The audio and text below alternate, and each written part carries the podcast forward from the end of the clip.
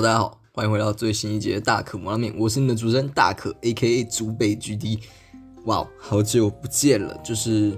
很久没有跟大家就是认真的，嗯，不对，不是认真，就是很久没有跟大家在一整集完整的节目来录制，这样给大家跟大家在空中见面，就是很抱歉，因为前阵子因为我有一些私人的因素，没有办法正常的上架，以及就是节目的内容是我没有办法真的就是完整的做完二三十分钟这样子，所以感到非常抱歉。就是如果有喜欢我的听众朋友，别担心，我回来了。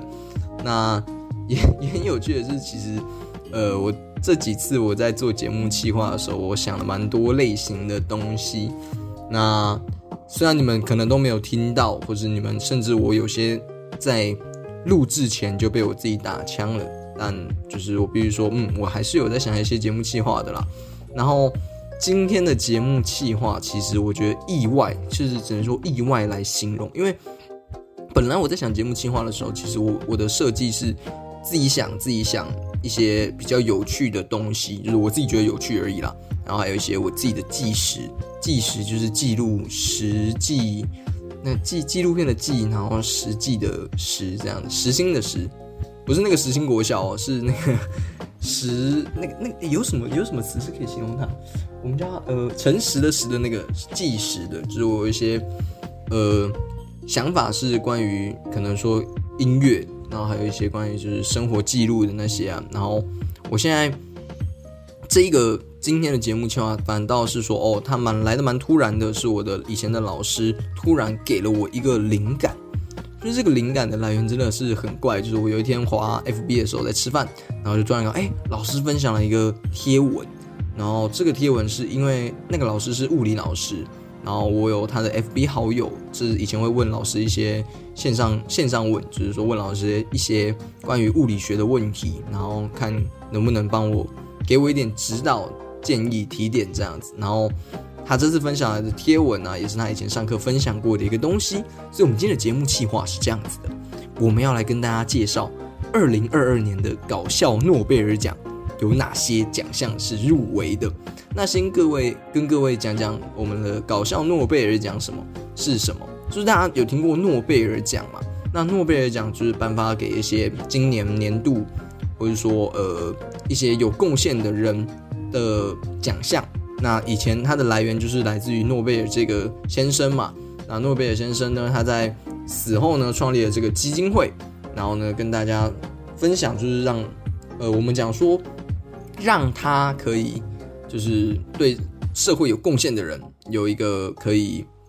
嗯，我们讲被被颁发吗？被颁发某个奖项啊，就是鼓励以资鼓励嘛。就是有没有发现学校的那种奖状啊，就像诺贝尔奖啊，其实好像。听起来是给人家鼓励，但其实有时候其实那个压力感觉蛮大的，就是诶，这个奖有必要吗？这种感觉。但没有，诺贝尔奖是真的很必要的。那他每年呢会颁布五个奖项，这样的物理、化学、生理学。哦，严格来讲是，呃，我们可以说它是六个，但其实是五个啦，就是物理、化学、生物、生理学或是医学算一个，然后文学和和平奖这样子，总共有五个。那它是从一九零一年开始的。诺贝尔奖是这样子的，那是诺贝尔先生的遗嘱啦。然后我们要讲的东东呢，啊，它是快乐的搞笑诺贝尔奖。简单的说，它的这个东西呢，就是嗯，我们可以说它是一个好笑的东西，没有错。可是其实有些时候，这个搞笑诺贝尔奖的某些奖项或某些研究，其实是可以引人深思的，会让人想想，哎，那这个是真的，真的叫做什么？嗯。真的可以让你想一下，这个搞笑的东西，他为什么想去研究它？就是反思一下，哦，好像真的有这么一回事。然后像搞笑诺贝尔奖，它是每年都会举办的啦。然后再来就是，呃，有些评审委员哦，是真正的诺贝尔奖得主，这个真的是非常有趣的，就是他非常非常酷啦。就是你有的，好比说，呃，我们金曲奖的得主，有可能跑去评这种金走中奖，哎。走中奖、金钟奖的得主可能去评走中奖的那个评审，这样子就是有这种可能性的。然后这个搞笑诺贝尔奖啊，是由一九九一年创立的。那它是颁发给那些就是 当时是颁发给那些就是不能也不应被重复的某些研究。那每年会有十个领域的研究获奖。就是有十个人颁奖，跟诺贝尔奖不一样，就是诺贝尔的传统有五个嘛，那这里有十个。那这边呢，它的 它的最有趣的是哦，它这十个里面还同样包括了传统的诺贝尔奖五个领域。哎，我有一件事情我一直很好奇，就是嗯，如果如果说哦，诺贝尔奖本来的有五个，那我如果拿搞笑诺贝尔奖的东西去投诺贝尔奖。我应该可以得奖吧？就是嗯，对啊，应该可应该可以吧？然后，所以他有十个奖项。那我因为今年今天的节目，我们是要跟大家讲今呃二零二二年有哪十个奖项。那我们先来看看他这十个奖项是哪十个奖项。第一个是应用心脏病学奖，第二个是文学奖，第三个是生物学奖，再来是医学奖。以及工程奖，呃，就是工程师的那个工程。哎，你没有去看那个工程新竹工程师的比赛吗？我一直当初觉得，为什么我们的那个篮球，它有一个一个新的篮球联盟，然后新竹的队伍名称叫做工程师，就是攻击的攻，城市的城，狮子的狮。我当时没有反应出来，就是为什么它的吉祥物是狮子？原来是因为哦，它要取一个谐音来嘲，不是不是嘲笑，就是。要取一个谐音来，就是对应我们哦。新竹的工程师很多，但就是讲到这个，其实突然提个外话，就是工程奖，然后再就是艺术史奖哦，它是艺术哦。再来就是物理奖，物理奖就是传统物那个诺贝尔奖里面也有的。再就是和平奖，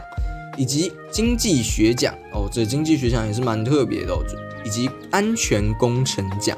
就是这十个奖项是今年的搞笑诺贝尔奖的。呃，十个奖项是这分别为这十个。那我们要来讲，就是搞笑诺贝尔奖啊，它其实有一个我们讲名言好了，名言就是，嗯，你只要不认真就输了，哎，或者说认真就输了。严格来讲啊，其实就是，哎，我们这个搞笑诺贝尔奖，你如果真的很专心的在认真研究某一个专题，或者说医学的突破的话。通常不会得到搞笑诺贝尔奖，就是他就是要来搞笑的嘛，所以不会有这个东西。那诺贝尔奖呃不不是不是诺贝尔奖啊，来搞笑诺贝尔奖还有一个特点就是它是由真正的诺贝尔奖得主来颁奖，这个其实很特别哦。那每次搞笑诺贝尔奖的颁奖典礼都是第一届，呃，这很很有趣，就是一个我在网上看到的东西。那颁奖仪式呢？就是在颁奖仪式当中，就是得奖者可以向公众解释他的成就以及他的应用。但如果你的解释时间超过了一分钟，台下抱着玩偶的田普小姐就会大叫啊，停下来，烦死了！所以听到大叫的话呢，嗯，他就没有办法，就是呃继续在得奖发表得奖感言。这其实是很棒的一个设计，就是我们常常听到那些得奖者有一堆得奖感言啊，就是哦，他们。我我曾经哎，这个我要提个外话，我曾经想过，今天如果我得了某个奖的话，我要怎么去呃跟大家说我的得奖感言？首先呢，我要先感谢我的家人嘛，哦不对，是先感谢评审，因为这个是一个谄媚的社会，如果你不先感谢评审的话，下次那些评审可能就不会投给你了啊，那个你就不会得奖了。所以教大家一个技巧，先感谢评审，再来呢感谢你的家人啊，家人是你的 support 嘛，再来呢要感谢你的团队。因为我我不知道我可能会得到什么奖，但是感谢团队看起来就不一样嘛。哦，那顺序可能要掉，可能要先感谢评审，再感谢团队，再来呢才是家人啊。家人只能排第三顺位，我觉得这其实蛮惨的。那这告诉了我们什么一件事情？以后以后以后，当你要创作什么什么东西的时候，或者你要去得什么奖的时候，首先呢，你最好都是一个人。啊，不能是一条狗，要是一个人哦。嗯，如果太多人的话，你就必须先感谢那些团体，你不能先感谢自己真的想感谢的人。这就是颁奖典礼最闹的地方。我最讨厌的，不不能讲最讨厌啊。我觉得就是我我想感谢我的家人优先嘛。但是嗯，没有办法，这是个社会，你必须先感谢评审，再感谢团队，才能感谢你真正想感谢的人。太谄媚了。好，回来拉个拉个回来，就是田母小姐就是会让你，就是呃，我们讲。田母小姐，先回到这个田母小姐啊。田母小姐她不是一个特别的，嗯，我们讲说她不是一个特定人，这个人叫田普小姐啊。田母小姐是找一个八岁的小女孩，八岁左右上下小女孩来担任，然后所以就是会每年可能是不一样的人这样子，然后会告诉你哦，不行哦，你不能再讲话了这样子。那通常这样的一个颁奖典礼的结语是：如果你没有得奖啊，特别是你得了奖，那祝你明年好运哦。哈，这个蛮特别的。嗯，我觉得搞笑诺贝尔奖这件事情真的很有趣。就像我们可能会去看什么金酸梅奖这种，就是在电影里面有一个金酸梅奖，就是在酸说哦，你的电影超烂的那种感觉。可是我其实蛮喜欢有些被金酸梅奖选到的电影，我会觉得哦，可以值得看看。像我自己。很喜欢的一部电影叫做呃，讲喜欢不行不行不行，那个叫做什么？呃，守护者联盟。来，守护者联盟这部电影它的由来是某一天呢，我跑去放了六天年假，在我高中的时候。你看哦，平常你过年只有九天，少一点七天啊，在下在高中的时候在学的时候放了六天年假。这个故事有机会再讲，但就是我那一天去看《守护者联盟》，是看到全场大笑的那种那种片子，就是大家笑死，说哦这什么东西，然后就是他明明应该要很壮阔，但大家都笑的，就是全场大笑，就是那个感动的情绪完全没有，他只是完全大家觉得哦他在搞笑，而且看那一部电影的当下当天呢，其实很有趣的是，呃我们是翘课。呃，对，我们的六天连假是头尾翘课，中间有四天连假。那我翘课，然后那天下大雨，我们想说啊，去看电影好了。然后我们连影评都没有查，我们预告看过，觉得哎，这支片好像不错，是俄罗斯的超级英雄啊，我们就去看了。然后下着雨，骑着车啊，那时候还无照哦，就是带着我的 homie 阿调阿军，然后就去看电影。那结果那部片烂到一个极致，然后。我们是笑着出戏院的，因为怎么可以这么烂？有的时候，其实我我宁可看烂片，也不要看一个平庸的片子，因为平庸的片子就是哦，你觉得很普通，它也没有让你废到笑的感觉。所以我自己其实偏好看那种大烂片，比看那种中中庸的电影还要来的好啦。我自己的倾向是哦，如果可以看。知道它是大烂片，而且我知道我会笑着出门的话，我应该会选择那个大烂片，不会选一个很特别平庸的电影。当然，每一部电影都是创作者的一个我们讲心血精髓，我们这样子评断它也不太好。但就是人嘛，各有所好啦，所以所以就是呃，大家如果喜欢的话，那部电影那也不要批评别人喜欢的品味这样子。所以跟大家分享中间一个小插曲。那接下来我就来跟大家介绍二零二二年的搞笑诺贝尔奖。的各项奖项，它的研究东西，第一个，嘣嘣，应用心脏病学奖，这个这个奖项它的内容真的很奇怪。他说，当你和喜欢的人在一起，或者说啊，你一见钟情的时候，就是他这个情形是说，呃，我假设看到心仪的对象，而且这个心仪的对象就是陌生的异性，这样子一见钟情的时候，你的心会告诉你吗？那他的研究内容是说，在相亲的场合，如果你跟一个男生或女生初次见面时，假设你们互相受到吸引的话，你的心心跳的频率和皮皮肤的电导，电导就是我们说的呃皮肤的传导或是电流，是因为你们知道呃神经的突触是靠电流电子在传递的嘛？对，所以他们的这两个心率啊和皮肤电导就会同步。啊，这个非常的特别哦，就是你看到他，你的内心或者是说你的身体的反应是会跟他同步一致的。哎，你你们有没有想过，谁他他会去想这种事情？就是姑且不说有没有，他他研究出来一定是有嘛。那再就是，呃，谁会去想到我我到底这个人的心心看到他的时候，哎，我的心跳跟他是不是一致的？那他要验证的话，他是不是应该也要伸出手去触摸才知道这件事情？那你你你换个角度想，我如果今天我是研究团队的话，我去研究说，哎，不好意思哦，我现在要安排一场相亲，请你们全部坐下，然后看哦，你有顺眼吗？就是假设我就先先抽样嘛，就说哦，哪些人有顺眼，好来顺眼的举手，然后全部过来过来，来，请你们互相把双手放到对方的胸口上，这样子，然后去放，这样子去这样测验吗？应该不是吧？就是或是。我我能想到的测验方法是这样，可是他们说研究团队发现哦，因为他们这个网络上它其实没有太多的，就是因为有些是英文了，我看不懂。就是但是有网络上有说，哎，这个研究团队有发现，就是说，哎，如果你去比起去看眼神的接触或者表情变化，你去追踪心率和皮肤的电导，就是可以无法自主调节的生理活动，就是有点像你的心跳这一种，你才就是会更容易的知道说，哎，你的心会不会在一见钟情的时候跟对方一样这样子，或者说。呃，这个研究其实有另一个方向，就是说，当我的心跟对方的心是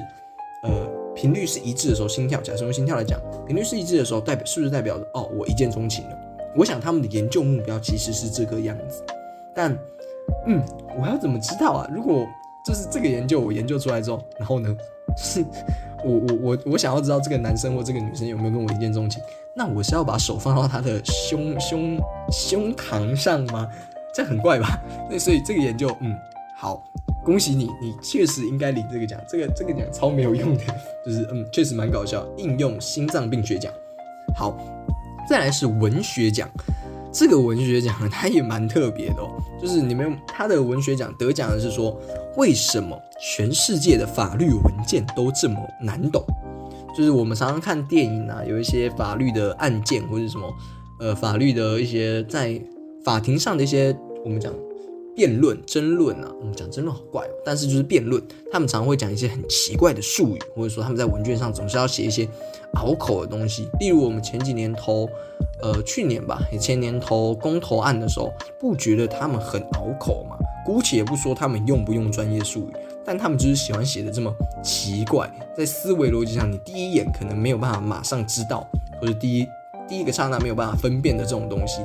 对，法律文件也是一样的，所以他的这个研究呢，就在研究说，哎，为什么全世界法律文件都这么难懂呢？那这个研究团队呢，就分析说，法律文。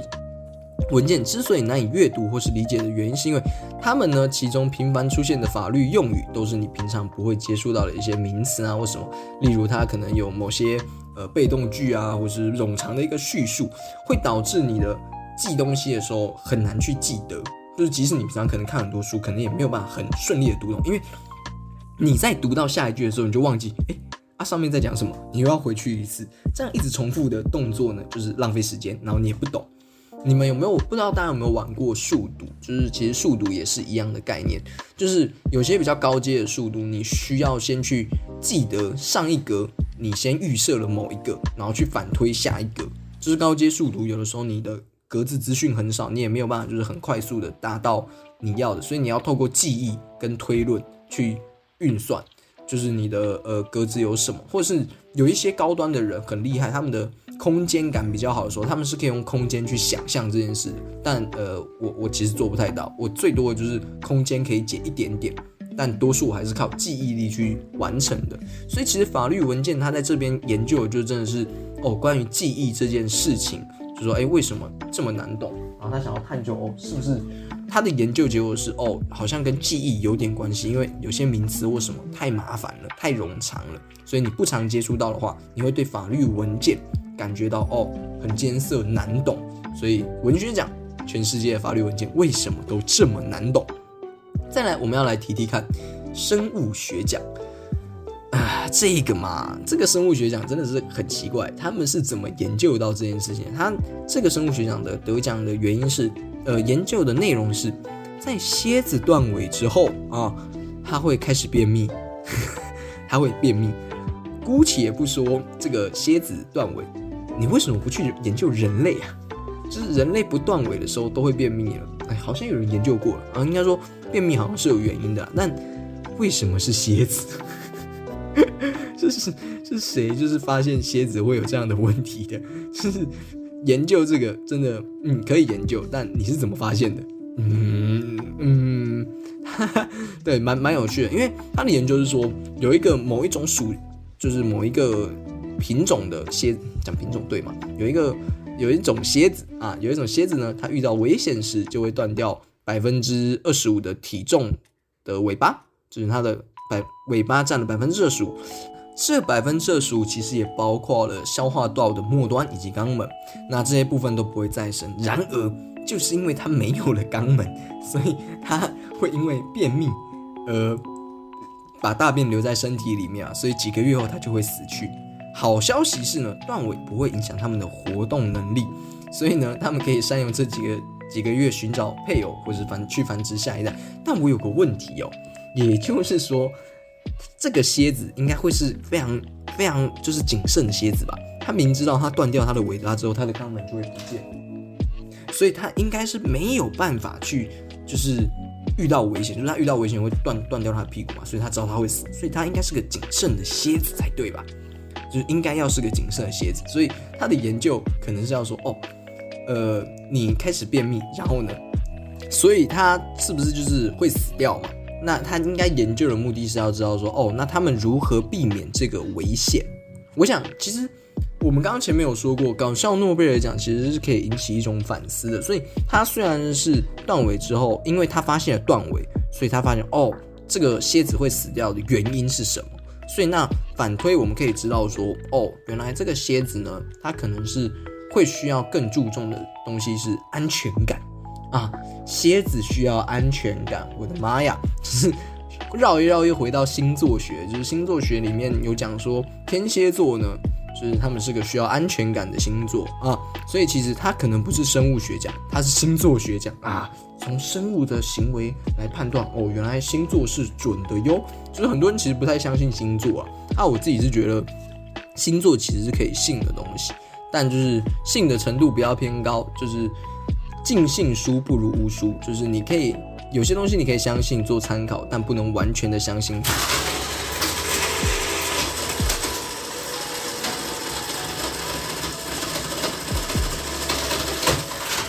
啊，抱歉，刚刚发生了一些放送事故，我还在犹豫说要不要把它留下来，但是没办法，我觉得这个太好笑了。先跟大家讲一下刚刚的放送事故是怎么回事，就是我家冷气开着嘛，啊，我最近发现它有点吵。啪啪啪啪啪啪的，因为会嗲嗲嗲的那种声音，然后我就不知道原因是什么，但我发现哎，那有有好像有有点滴水哦，但我就下意识算了，没关系啊，应该还好，不理他。结果结果刚刚我放送播就是录制节目的时候，录到一半啊，我的冷气突然喷冰了，它从冷气的口直接喷一堆冰块出来，我想啊，这什么？因为去年其实。我的冷气就有出过问题，就是说，哦，呃，它会一直滴水漏水，导致我的有些器材坏掉。那个时候我就很生气。它刚刚好像又旧事重发了，然后它是喷冰块出来，超恐怖的。然后，呃，我等一下可能要先处理这个问题，但没关系，因为本集节目呢，我们就要把它分上下集，就是跟大家介绍一下我们的搞笑诺贝尔奖的前。